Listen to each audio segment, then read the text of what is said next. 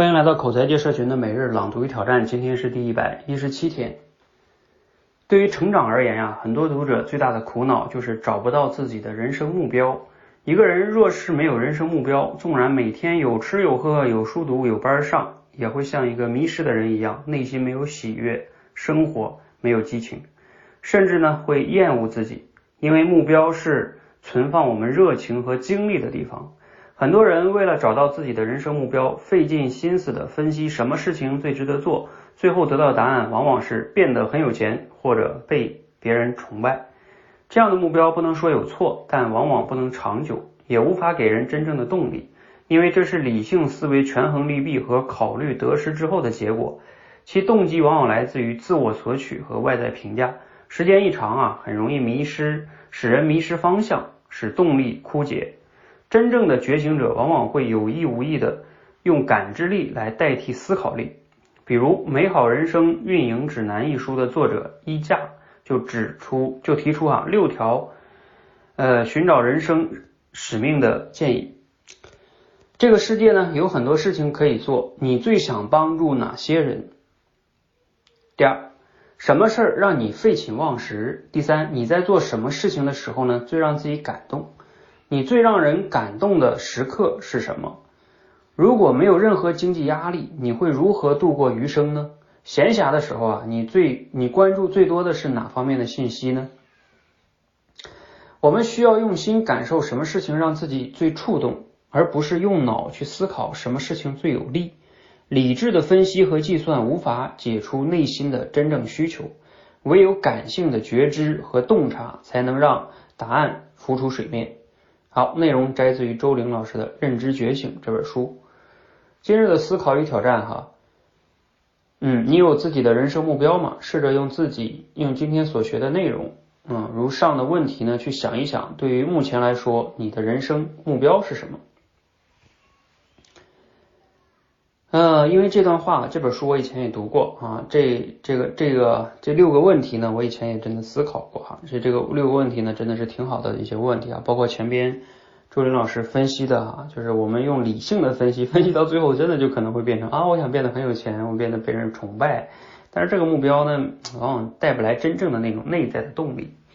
那下面这六个问题啊，我值得，我觉得咱们可以再好好思考一下。啊，这个世界有很多事可以做，你最想帮助哪些人？哎呀，这个问题我觉得对我来说就是，嗯，其实帮助现在这些受口才困扰的朋友呢，我觉得是我挺想做的。包括我还想帮助什么呢？就是啊，我们的一些认知上的升级呀、改变呀，也是我特别想做的。啊，包括我之前还专门做了一个视频号啊，就做这个管理认知，还做了公众号，我甚至还呃花钱去申请了个商标，就叫认知侠。因为我觉得认知真的影响了人的很多方面哈。那第二个就是什么事儿会让你废寝忘食呢？嗯，就我觉得帮大家去练口才啊，改变认知啊，去成长啊，我觉得这都是能让我废寝忘食的事情。呃，你在做什么事情的时候是最让自己感动的？嗯，我觉得就是坚持自己的某些价值观。然后我觉得做一些真正自己觉得有意义的事情的时候啊，我就会觉得很感动。比如说啊，我觉得想练口才啊，那我觉得就应该刻意练习啊啊，尽管这个比较反人性，尽管这个可能会让我自己做这件事儿从商业上做不大，但是我有时候甚至想，宁可做不大，我也要这么做。嗯，因为如果为了做大，然后就去违背一些核心的价值理念，那我觉得我也挺挺觉得没劲的哈。嗯，所以，嗯，还有你最让人感动的时刻是什么哈？那这个得让别人来说了哈。如果没有任何经济压力，你会如何度过余生？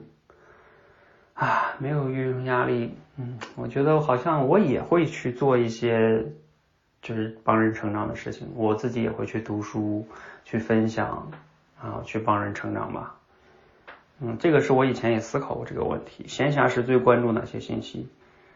嗯，闲暇时最关注哪些信息呢？嗯，娱乐类的就是看电影啊，看一些新闻会看一些哈。嗯，看 NBA 啊，然后呃，就是成长类的呢，就会看一些什么呃，成长类啊，经营管理类的啊，教育类的一些公众号啊，呃，一些书什么的哈。好，这是我对这六个问题的一些回答哈。所以想一想，我人生最大的目标是什么呢？呃，我觉得真的就是帮助更多人去获得成长，然后在这过程中也能不断的让自己获得认知上的升级，能给别人赋能。还有一个就是对我来说，就是创造出一些让我自己觉得很骄傲的产品。呃，我我特别喜欢创造。我前两天真的给自己总结了三个关键词，一个就是认知升级，一个是呢就是帮助他人、赋能他人，第三个就是啊创造一些创造啊创造一些产品也好啊，尤其是产品啊，我自己喜欢做产品，我觉得做产品这个产品能去影响帮助更多的人，很有意思的一件事情啊。包括像我之前录的一些节目啊，做的这个。口才训练的班儿啊，这都是个产品，这个产品能帮助更多的人，就挺好的。好啊，那我已经回答完这些问题了哈，你呢？你也可以试着回答一下哈。其实这些问题呢，才是我们每个人成长路上非常重要的一些问题，你必须只花时间反复来思考，这个事儿不能逃避。如果你在这个上面不断的去逃避、不去想的话，呃，你花再多的时间精力去什么看书啊，什么很多东西都可能解决不了根本问题的。好，让我们一起深度思考，认识自己，然后你才能解决本质问题哈。好，让我们持续的输入、思考、输出，口才会变得更好。谢谢。